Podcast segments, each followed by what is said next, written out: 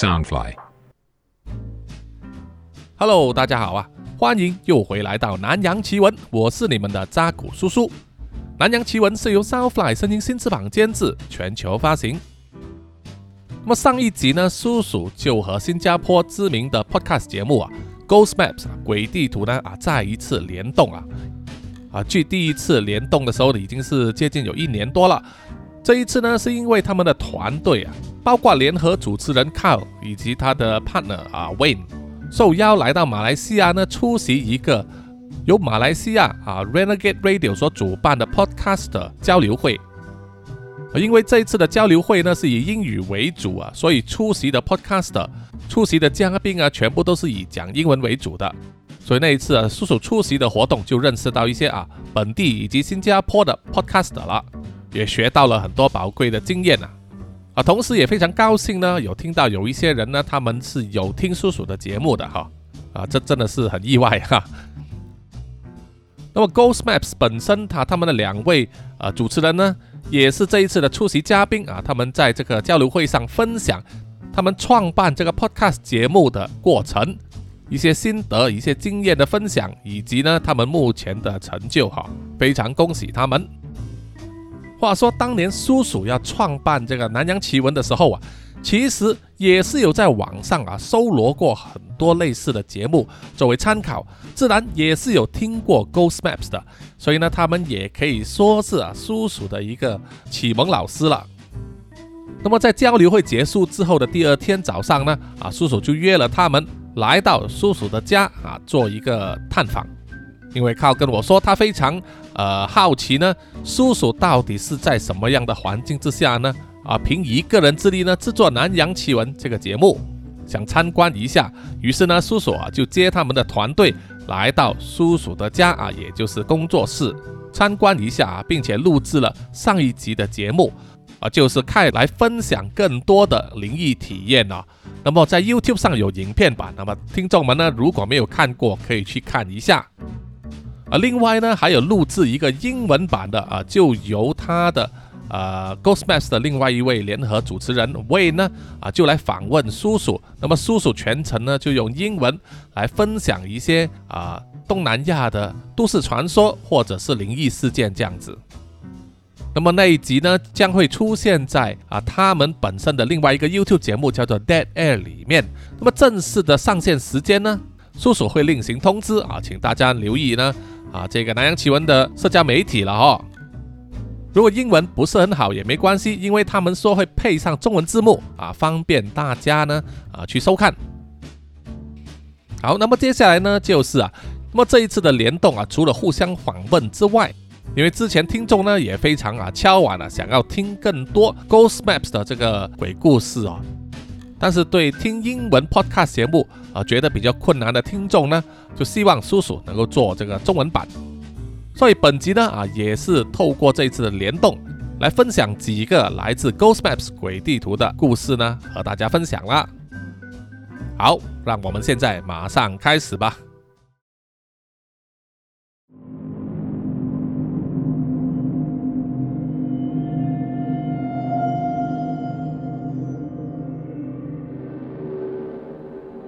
琳达满脸骄傲又开心地向我分享着她和孩子的照片。她有两个孩子，一男一女，年纪都在二十多岁上下，现在住在印尼爪哇岛的北部。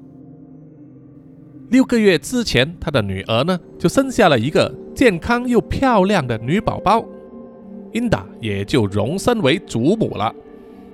她对我说：“啊，四十九岁就当祖母了，不错吧？”我点头表示同意啊，同时也很为他高兴。琳达来到新加坡工作已经有足足二十年了，啊，就像是其他的印尼女工一样。在这二十年里面呢，她看着许多人的孩子呢，从小小的婴儿长大成人，但是她自己却错过了自己孩子的成长阶段。连出生不久的这个外孙女呢，她都还没能见她一面，啊，算是一种小小的遗憾。不过，即使和家人相隔着那么遥远的距离，琳达依然有办法让自己和家人的关系保持密切和融洽。他自己也表示啊，能够做到这样子呢，其实一点都不容易，当中有诸多的困难还有挑战要面对啊。他对自己呢能够做到啊，表示非常的庆幸。而英达选择和家人分开，离乡背井来到新加坡工作，当中也有一个理由呢，也就是我今天约了他啊，来到中巴鲁一家咖啡厅里面呢喝茶聊天的原因。怀孕呢，对一个女人来说，本身就是一项非常艰苦的过程。但是如果再加上他和家人所遇到的事件呢，即使到今天，他回想起来呀，也无法想象自己当时是怎么挺过来的。琳达这样子对我说，然后用坚定的眼神啊注视着我。于是我就把我的录音机放在桌上，按下了录音键，然后请他呢从头说起。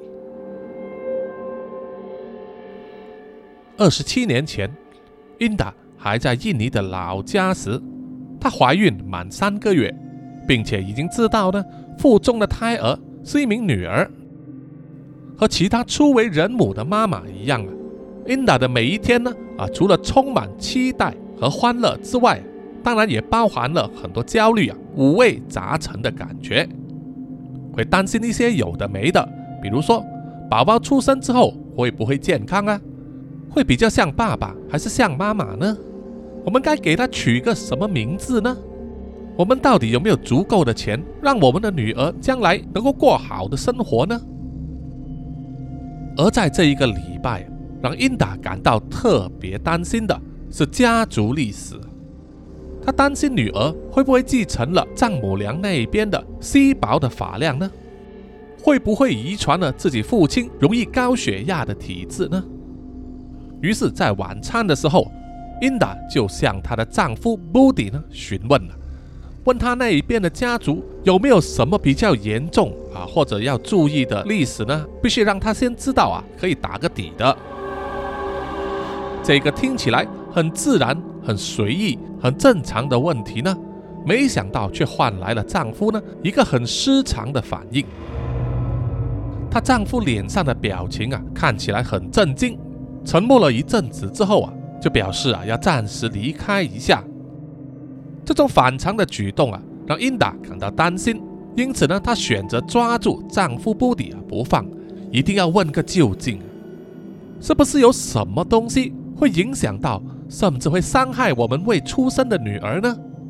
如果现在不马上问个清楚的话，那么今天晚上啊，她肯定睡得不安稳了。经过英达重重的追问之后啊，布迪才很不愿意的说出了事实，那就是啊他的家族呢被诅咒了。英达最初对这种被诅咒的说法是存有怀疑的，不过她依然耐心的等待丈夫娓娓道来。布迪本身对整个事件也不是一清二楚。只知道家族里面的某一位祖辈或者是祖先呢，在某个时间得罪了一个不应该得罪的人，大概就是这样子。不过布迪非常清楚的记得，在自己家族的亲戚里面有很多胎死腹中的记录，或者是新生儿早夭，而在家族里面没有人会谈起这些孩子的死因是什么。而他自己也是从一位年老的表叔口中得知，是有一个不知名的妖怪专门针对他们家族里面的孕妇或者是新生儿，威胁他们的生命。那个不知名的妖怪看起来是一个穿着白衣裳的长发女人。在听完了丈夫说出一切之后。琳达的脑袋啊，像是爆炸了一样，太多的资讯啊，一时之间无法消化。不过，她最终还是选择相信了丈夫的说法，宁可信其有，不可信其无啊。琳达这样子对我说。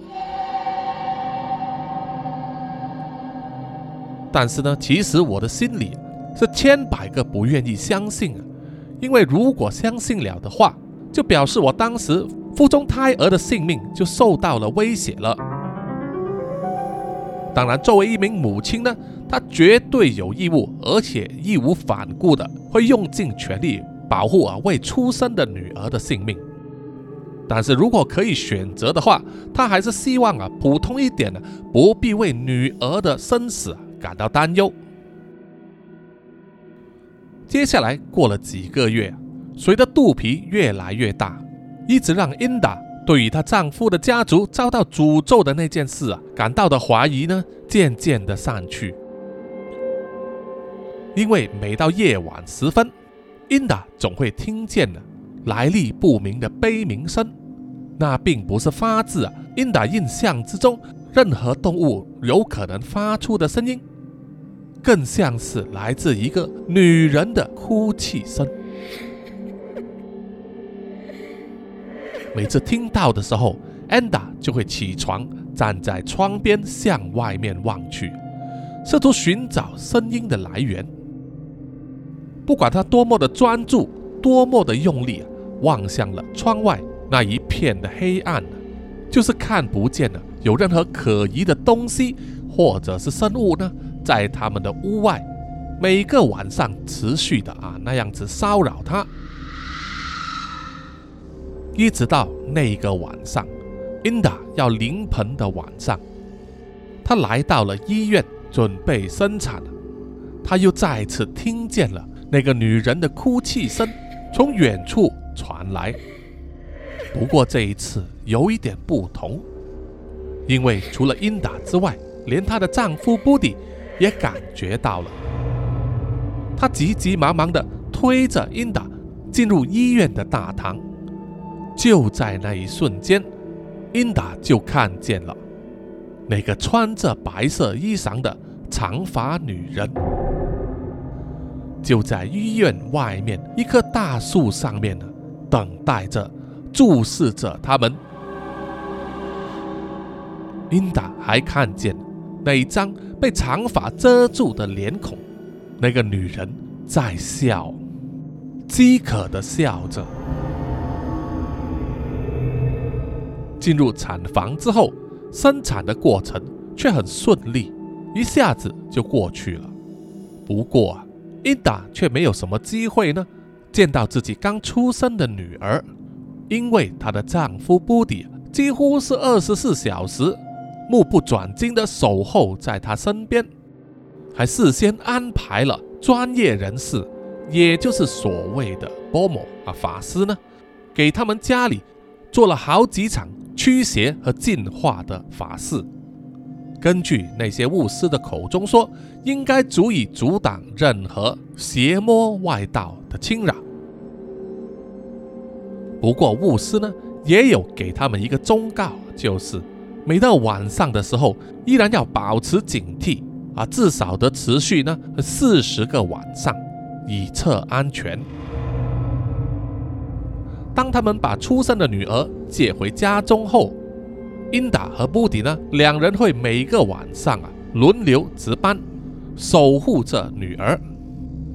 其实这样子啊，对新生任的爸爸和妈妈来说是相当正常的。宝宝每两个小时啊就要喝奶一次，可能还必须换尿片，让新手父母呢整夜不得安宁。我可以想象啊，大概就是这样子。安达听了也是笑着点头啊，说：“确实呢，除了要喂奶、帮她换尿布，还要轻轻的抚慰啊新生的女儿呢，好让她早一点入眠。啊，除此之外呢，啊，他们就是必须啊看守住哪只有可能会来伤害他女儿的妖怪。每隔一段时间呢，英达就会看见他。”或者说，他认为自己看见他那个穿着白色衣裳的长发女人，在外面一片黑暗的森林之中，突然出现的一幕白色，好像慢慢的越来越向他们的家里靠近了。不过，他总是在很靠近屋子的时候就停了下来。时间过得很快啊，出生的女儿回到家中的第一个四十天，眼看就要过完了。安达和布迪呢，两人心中的警戒心也松弛了一点。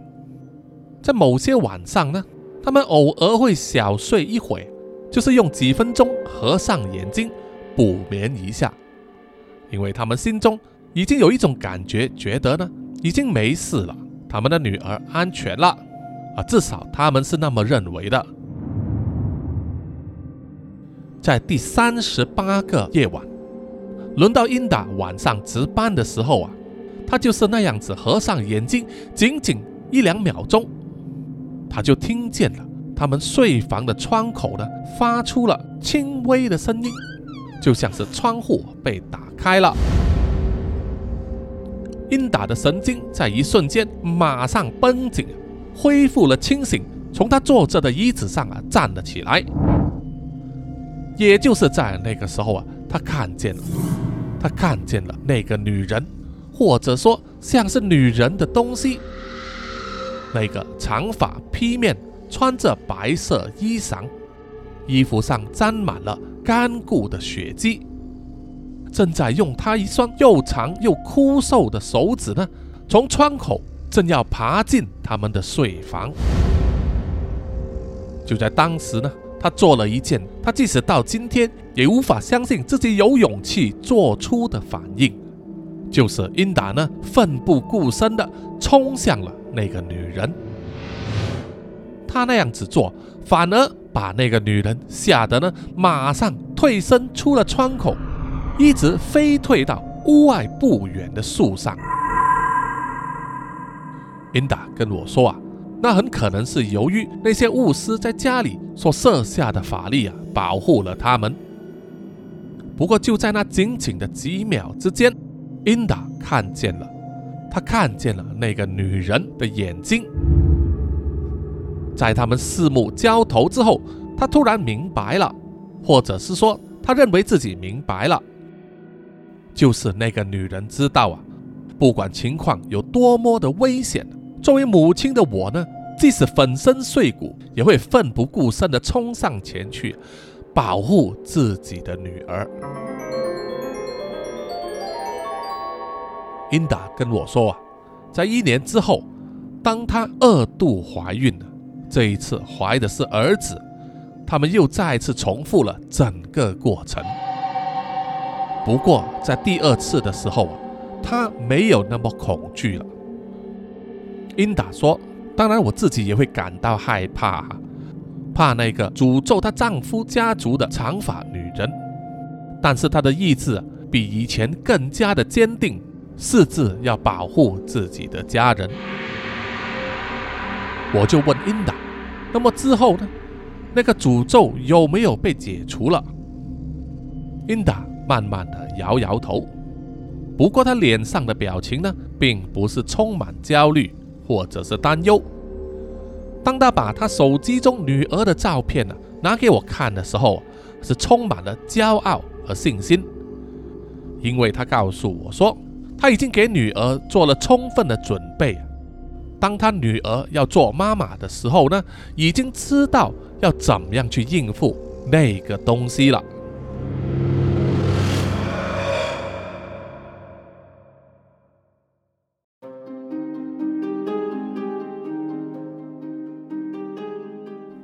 Joe Fernandez 当了很多年的警察，啊，已经是一名老手了。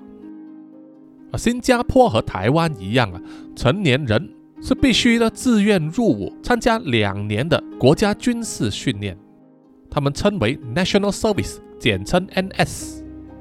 入伍的年龄呢，不能低于十六岁半，也不能超过四十岁。在特殊的情况下，啊，某些人呢是可以免除。入服役。我是在 b 动啊雾落这个离旧的家很近的一间茶室里面和他见面。啊，这一天是他难得的假期，就一面说，一面把他的手臂啊放在红色的塑胶椅背上，说他完成两年的军事训练呢，退伍之后，最初并不知道自己想要干什么，像是没有了目标。不过过了一段时间之后啊，却发现啊自己对警察呢有一种莫名的吸引力，因此就跑去应征当警察了。他强调说啊，他在工作上啊表现出色，全情投入啊，是那一种为了工作而活着，而不是为了活着而工作的人。Joe 的外表给我的感觉呢，是他风趣幽默。处变不惊，这就和我从别人口中听到啊对他的风评呢大相径庭了。他对我说：“呃，那算是一种工作的热肠吧。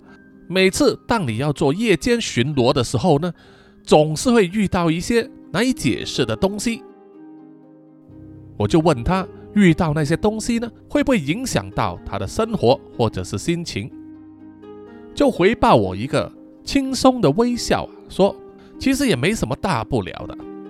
不过就有一次，一个事件呢，到现在想起来还是让我觉得心里非常不安的。于是我就准备好了我的录音机，按下了录音键，然后请就从头说起。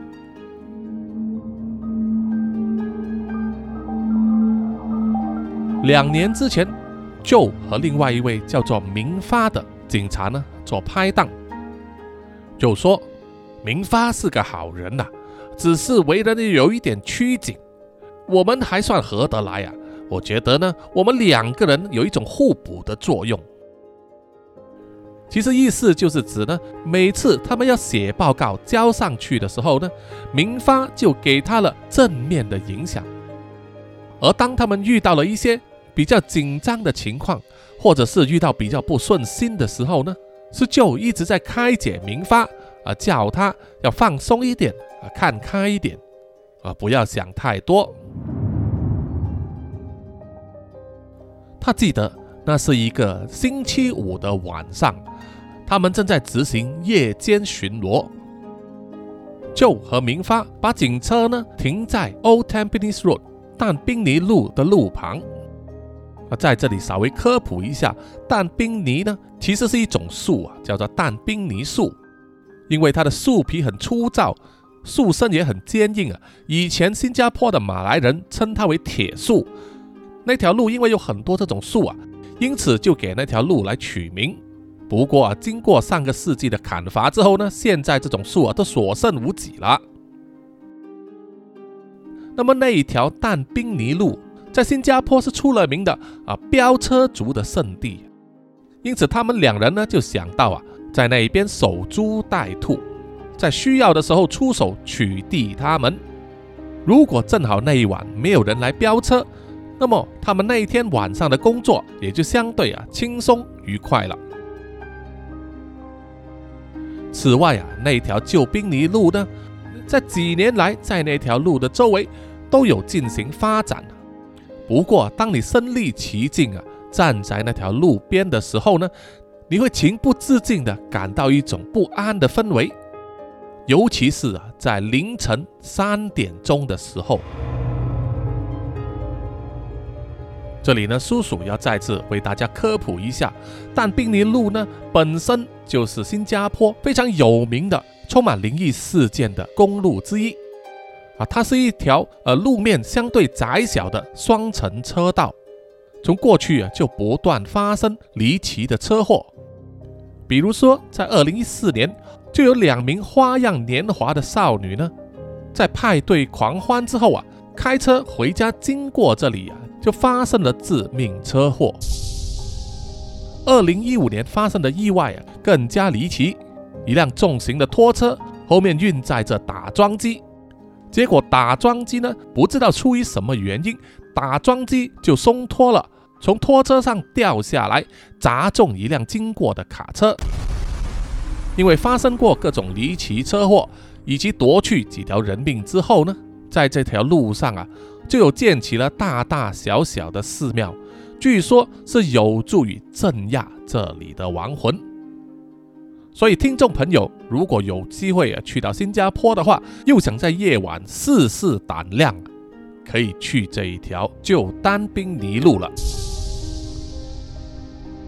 好我们回到 Joe 和明发的故事，在周五凌晨三点钟，他们把警车停在旧丹宾尼路的路旁，守株待兔。周围一直散发出一股不安的气氛，让人不寒而栗啊！毕竟这条道路呢，啊，就是出了名很猛的哈。当他们在路边等着等着的时候，突然间，明发发现了一名老女人，慢慢的走向了他们的警车。那名老女人穿着一件普通的 T 恤，还有一条蓬松的长裤，脚下踩着一双拖鞋，一头灰白的短发，脸上满满的皱纹。不管是 Joe 或者是明发呢？都没有看见啊！这名老女人是从哪里走出来的？她就好像是突然在附近出现一样。Joe 的解释呢，就是啊，因为当时他们并没有去注意，所以才没有看到那名老女人从某个路边走出来，反而是明发心中感觉毛毛的。不过不管怎么样舅还是说服了明发呢。要上前去询问那名老女人，直接问个明白就行了。就说他看见那名老女人的时候啊，那名老女人目光呆滞，没有焦点，好像迷路了，搞不懂自己身在何处。就和明发用马来语和华语呢询问那名老女人，问他为什么在这个三更半夜啊走在这条马路上。那个女人呆呆的啊，并没有回答。就和明发又尝试了啊不同的方法、不同的语句呢，来问他，但是那名老女人就是没有反应。在尝试过几遍之后啊，他们就问那名老女人有没有携带身份证啊，可不可以拿出来给他们看一看。而这一句话呢，老女人就好像听得懂，她就从她宽松的裤袋里面呢，掏出了她的身份证，就接了过来，然后啊，拿着那名老女人的身份证呢，转身走回去警车那里，想要透过无线电联络总机，要告诉他们这名老女人的身份证号码，查一查看啊，这名老女人是不是有迷路啊、梦游。或者是离家出走的这种记录。就说完之后啊，总机那里是一名警察同事啊，他的语音有点怪怪的，要求就呢再练出一次那名老女人的身份证号码，就重复的念了一遍，然后总机的那一端那位警察同事呢没有回答，持续安静了几十秒。这让 Joe 感到啊有点失去了耐性，于是他就按下无线电啊催促了一下。这时呢，总机另外一端的那位警察同事啊，用带点颤抖的声音问他：“你你你你确定吗？”Joe 听了就有点被惹毛了，他就回答说：“我当然是确定啦，我的眼睛可没毛病啊，是你的耳朵有毛病吗？我现在再练一次。”于是就呢第三次练出老女人的身份证号码。总机那一边的警察同事啊，就跟 Joe 说：“你念出的号码应该不对吧？这个女人在十年前就过世了。”也就是在这个时候啊，就发现他手上握着的那一张身份证呢，又打了两个孔。这表示那张身份证呢已经失效了。为了不要惊动明发，就我尽量以最自然、最不动声色的表情和动作呢，慢慢的走回到他的拍档和那名老女人的身边。这个时候，就才注意到那名老女人的脸色有多么的苍白。而在苍白之中，又透着一点蓝调。明发问他，到底总机那一边怎么说？可是就并没有回答，反而是将手中的那一张身份证呢交还给那名老女人，然后对她说：“祝她夜晚愉快。”明发想要向 Joe 追问答案，不过很快呢，他就欲言又止了。可能是因为啊，他刚刚发现了那名老女人苍白的脸色，又或者是他心中觉得不妥的本能呢，战胜了他的好奇。于是，那名老女人继续走她的路。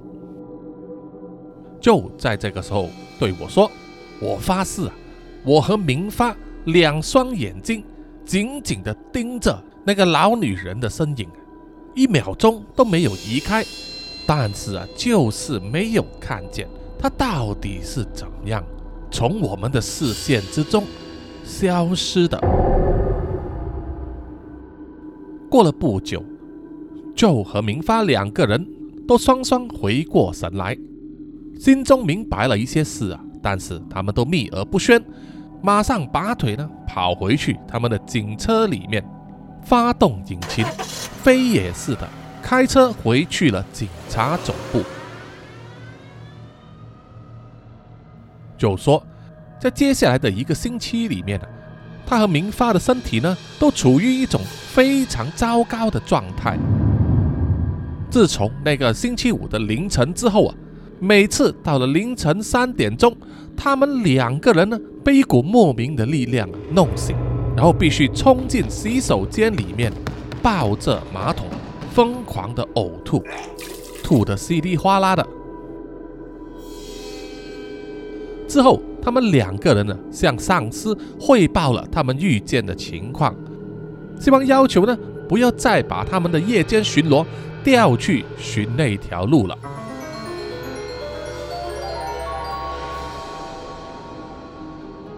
我就问他，自从那一次的事件之后，明发。有没有变得更加的拘谨了？没想到舅啊，反而笑着对我说：“完全没有，他可能是受到了我正面的影响吧。”好，本集的南洋奇闻和 Ghost Maps 鬼地图联动呢，啊，就暂时到此结束了哈。想要听更多这种灵异事件呢，欢迎在 Apple Podcast、Spotify、Google Podcast。还有你所用的 Podcast 平台呢啊，寻找 Ghost Maps 来收听。同时呢，也希望大家呢去关注、追踪他们的 YouTube 频道，还有这个 IG 啊，他们的这个名字叫做 VR Hantu，W E A R E H A N T U。同时呢，也欢迎啊大家呢在南洋奇闻的 IG、YouTube、Apple Podcast、Mixer Box、Spotify。还有 Pogo FM 里面给叔叔留言点赞，谢谢大家。经济比较宽裕啊，口袋有零钱的话，也欢迎买咖啡赞助叔叔，让叔叔持续做好《南洋奇闻》这个节目。好，接下来呢是念出一些听众的留言。呃，首先是在 Sound On 这个平台上啊，这几位听众呢在赞助之后啊留言了。首先是这一位查理哥，他说。喜欢扎古叔叔的创作，小小心意，喝一杯咖啡啊！谢谢你，谢谢你的咖啡，叔叔收到了。下一位是 Forensic 叶啊，他说：“谢谢叔叔啊，总是创作好多精彩故事啊，丰富我们的生活。六月份是我男朋友 Gabriel 的生日，那么他也是我的粉丝啊，因此希望啊能够请叔叔呢帮他写一个小故事啊，让他跟犯罪心理学家谈恋爱好了。”好，谢谢你，好 好好，好好好。那么叔叔就在想啊，看到 forensic 业的名字啊，就会去联想到你有没有可能是一位法医或者是鉴识的专家呢？哦，没关系啊，这个我们可以私聊。好，下一位赞助的是林小润，那么他说：谢谢叔叔的好声音、好故事，陪伴我的上班时光。生日这一天，给叔叔小小的赞助。祝福叔叔一路发发，一家大小天天都安康。我真的是卖咖啡的哦，希望有一天能真的请叔叔喝咖啡哦。好好，太好了啊！希望呢，叫下一次来台湾的时候啊，能够找你喝一杯咖啡。好，接下来呢是在 IG 上面的留言，呃，首先第一位的是这位听众叫做 A 幺零二幺六零零七三，他说我终于把全部集数都追完了，哈，谢谢你，谢谢你，非常感谢啊，你把两百多集的故事都听完。呃，因为如果不是从一开始就听的话呢，你看到两百多集的集数，有些人呢可能觉得很难呃入手，很难入门吧哈。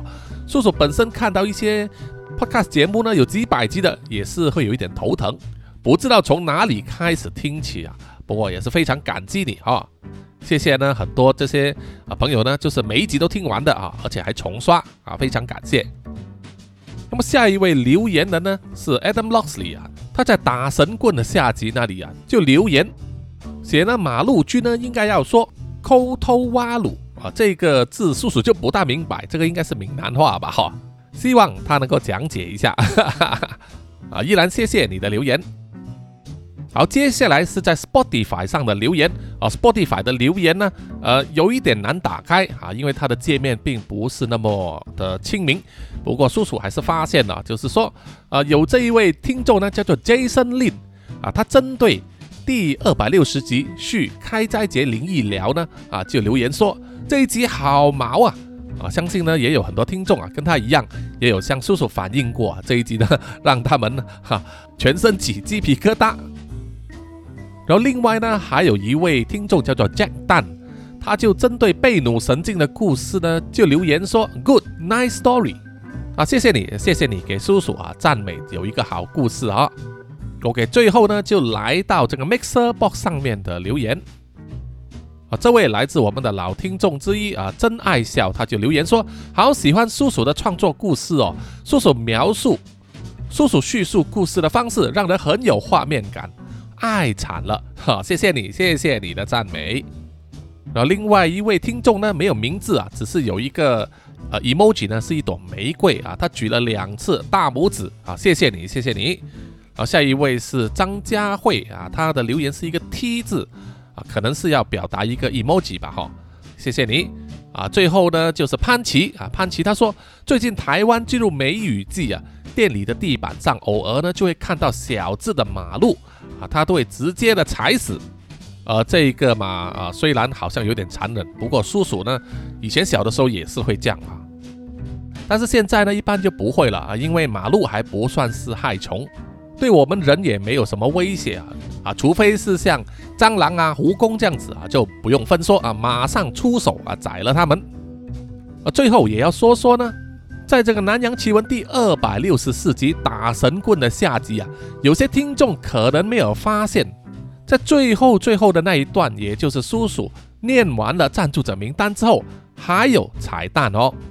啊，所以没有发现的听众呢，可以再去听一次。OK，好啊。那么最后呢，请让叔叔念出所有赞助者的名单。首先是南洋探险家 Jimmy Chin、苗疆杀人蛙陈忠杰以及许志伟，然后是南洋侦查员二四公园图子 Ralph 布一直该 Sandy Lee 真爱笑三十三 Kinas 蔡小桦朱小妮李承德苏国豪洪新志林家达 Toy J 刘舒雅以及范嫣令。然后下一批呢是南洋守护者许玉豪。脏话的 Emma、林奕晨、玉倩妈咪，还有 Forensic 叶，最后一批就是南洋信徒黄龙太子妃、苗疆杀人蛙、西里子、林以乔、吴大佩、吴大豪、筛利、飞蟹、本我无心、潘琪、张新芳、萧毅、林宏杰、许志伟、查理哥哥、Forensic 叶以及林小润，谢谢啊，谢谢大家的赞助。谢谢你们的支持，我们下一集再见啊，拜拜。